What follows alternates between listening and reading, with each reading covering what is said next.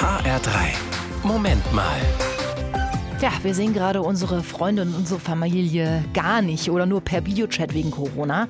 Das ist schon herausfordernd. Aber was machen eigentlich all die, die in dieser Zeit einen Angehörigen verlieren? Wie trauern die genau? Fabian von der Evangelischen Kirche, wie sieht es aus mit der Trauer in Corona-Zeiten? Das ist wirklich ein ganz schwieriges Thema. Viele Menschen erleben zum Beispiel, dass sie sich von ihren sterbenden Angehörigen gar nicht richtig verabschieden können, weil sie eben nicht mehr ins Pflegeheim dürfen. Dann waren jetzt in den meisten Regionen Trauerfeiern nur noch Open Air und mit maximal fünf bis zehn Leuten erlaubt, also mit dem engsten Familienkreis. Und wenn man nicht zusammenlebt, darf man sich dabei ja weder umarmen noch die Hand geben. An vielen Orten ist es sogar verboten, Erde auf den Sarg oder die Urne zu schütten, weil man sich am Griff der Schippe infizieren könnte.